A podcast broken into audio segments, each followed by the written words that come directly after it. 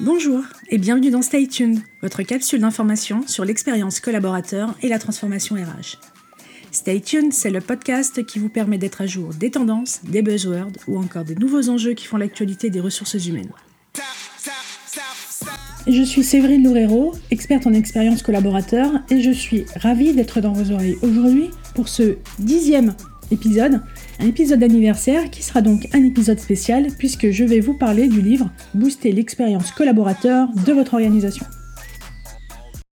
Il faut que je vous dise que j'ai pas mal hésité à faire cet épisode. Le livre est sorti le 27 septembre et j'avais initialement prévu de le faire au moment de le jour de la sortie. Puis j'ai changé d'avis, euh, en fait j'avais l'impression que ça faisait trop auto-promo et ça me mettait assez mal à l'aise.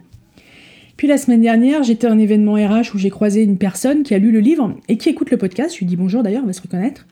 Et qui m'a dit Mais pourquoi tu parles jamais de ton livre qui est pourtant sur l'expérience collaborateur?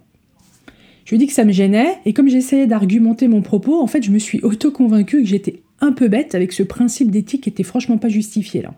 Bref, je vais vous parler du livre que j'ai coécrit et dont le sujet est l'expérience collaborateur et surtout, je vais vous parler de deux bonnes pratiques que l'on décrit dans le livre je vous dise que j'ai toujours voulu écrire un livre, mais plutôt de la fiction en fait pour être honnête. D'ailleurs, breaking news, euh, je m'y suis enfin mise à l'écriture de ce roman policier que je traîne dans ma tête depuis des années. Mais bon, ça c'est un autre sujet.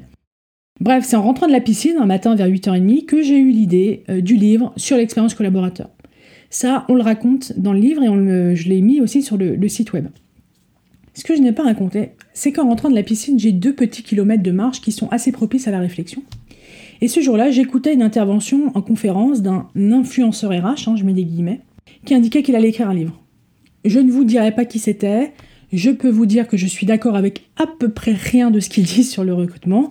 Je trouve que ça manque franchement de sérieux et d'expérience. En l'entendant dire qu'il, alors je dis il, mais ça peut être elle, hein, j'essaye un peu de brouiller les pistes, en l'entendant dire qu'il allait écrire un livre, euh, je suis pas trop fière de moi, mais je vais vous avouer que je me suis dit, si lui peut le faire, moi aussi. Alors je sais, c'est pas très gentil. On va mettre ça sur la redescente de dopamine après, euh, après ma séance de natation. Et puis quasiment immédiatement, en fait, en réfléchissant au projet, il y a une évidence qui s'est imposée à moi, c'est que je voulais pas le réaliser seule. J'étais consultante indépendante depuis euh, un peu plus d'un an et le travail d'équipe me manquait souvent, donc je voulais un peu retrouver ça. Et c'est la raison pour laquelle j'ai proposé à mon ancienne manager qui est DRH de l'écrire avec moi.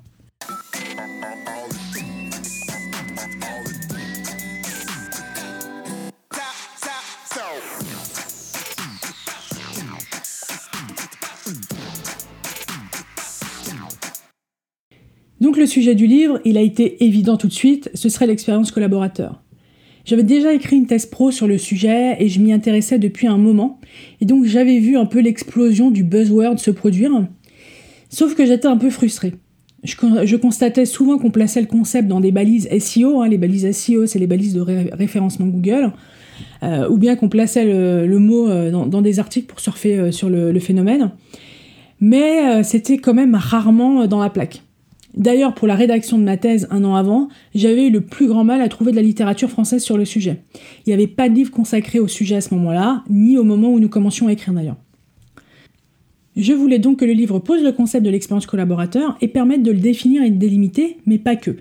Je voulais aussi que le livre soit une sorte de guide pratique qui réponde à la question par quoi faut-il commencer quand on veut améliorer l'expérience collaborateur de son entreprise? C'est quand même une, une question que j'entendais souvent euh, et, voilà, je voulais qu'on puisse y répondre euh, dans ce livre. Pour commencer, donc, le livre va répondre à, six questions qui sont très claires. D'où vient le concept? De quoi parle-t-on? Quels sont les enjeux? Qui est concerné? À quel moment se joue l'expérience collaborateur? Et où est-ce que ça se joue? Il y a un point qui est crucial et qui justifie le titre du livre. Le titre, c'est pas créer ou définir l'expérience collaborateur.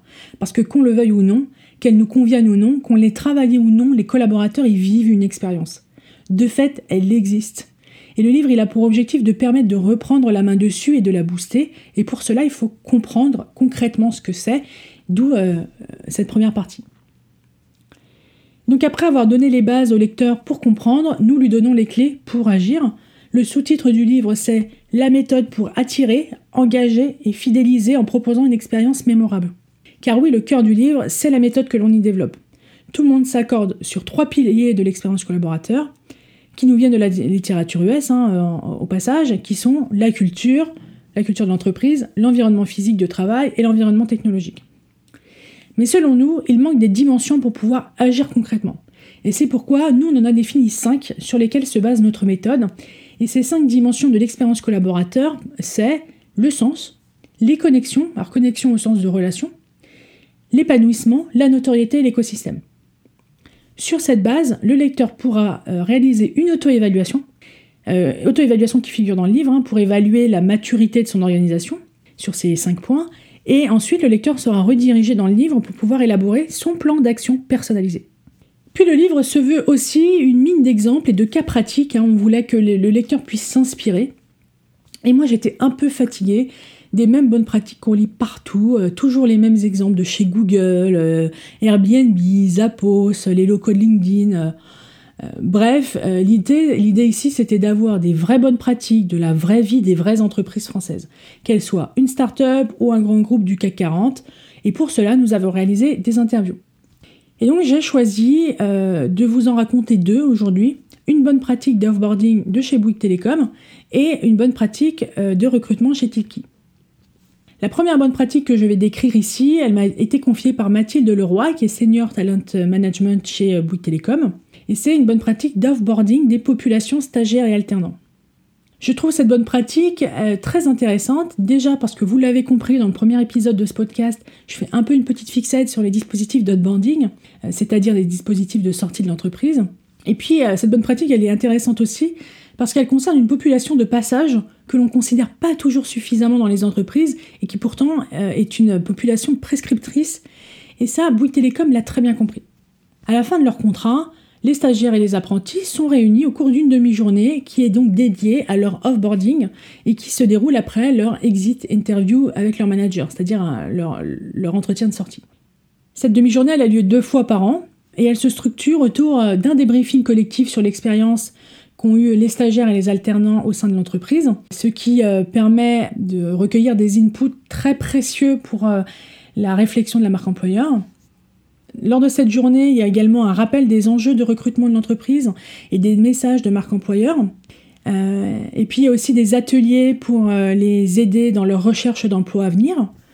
Et puis il y a l'intégration dans le groupe des alumni, alternants et stagiaires, car oui, Bouygues Télécom est allé plus loin et a créé un alumni des alternants et des stagiaires, euh, qui va les réunir notamment lors d'afterwork annuel organisé par l'entreprise. Et Mathilde m'a confié que 97% des alternants et des stagiaires recommandent Bouygues Télécom. Cet offboarding y est sans doute aussi un peu pour quelque chose. La deuxième bonne pratique dont je voulais vous parler aujourd'hui est celle que m'a confiée Sylvain Tillon, qui est cofondateur de Tilki, une start-up lyonnaise. Si j'ai choisi ces deux bonnes pratiques, c'est parce qu'elles illustrent la diversité des entreprises que l'on a interviewées pour le livre.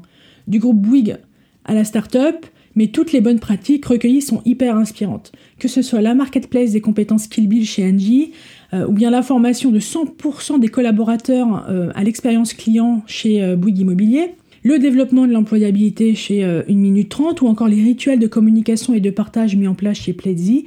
Bref, toutes les bonnes pratiques apportent vraiment une vraie valeur au livre. Mais donc parlons de celle de Tilki et de son process de recrutement qui comporte notamment un contre-entretien pour le recrutement euh, de ces développeurs, Tilki propose aux candidats, dans un premier temps, euh, de faire une mise en situation de code, et dans un second temps, d'en parler lors d'un entretien de groupe avec le CTO et tous les développeurs de l'équipe. Et c'est ensuite, s'il passe cette étape, qu'il rencontre le cofondateur pour ce qu'il appelle un contre-entretien, qui vise à exposer au candidat tout ce qui pourrait faire qu'il ne rejoindrait pas la startup. Et ça, ça permet de valider que le futur collaborateur est aligné avec la promesse RH, notamment. Et quand on sait qu'il n'y a quasiment pas de turnover chez Tilki, on peut se dire que ce process permet de cibler les bons candidats. Les bons candidats dans le sens les candidats qui, correspondent à l'état d'esprit et aux valeurs de Tilki. Pour conclure, le livre se termine par un état des lieux des outils qui permettent de fluidifier l'expérience vécue par le collaborateur et de clarifier la posture que doit adopter l'organisation. On passe du concept à la méthode et au très concret dans un reflet parfait de ce que nous souhaitions pour le livre. Et si vous l'avez lu, ça me ferait très plaisir d'avoir votre retour, surtout si vous avez appliqué la méthode. Et si vous ne l'avez pas lu, vous pouvez avoir des informations complémentaires sur le site du livre que je mettrai dans la description du podcast et qui est www.expérience-collaborateur-le-livre.fr. Moi, j'ai un peu tué le game avec le nom du site. Stay tuned, c'est fini pour aujourd'hui. Si l'épisode vous a plu, il plaira aussi sans doute à vos collègues et à votre réseau, à qui vous devriez donc le partager. L'autre moyen d'exprimer que le podcast vous plaît, c'est de le noter dans l'application en lui mettant un maximum d'étoiles. Merci d'avance. Aussi, n'hésitez pas à m'indiquer dans les commentaires le sujet que vous souhaiteriez que je décrypte dans un prochain épisode. Stay tuned revient dans deux semaines. D'ici là, restez à jour en suivant la presse review tous les vendredis sur mon compte LinkedIn ou sur mon site pointdecontact.fr. À bientôt.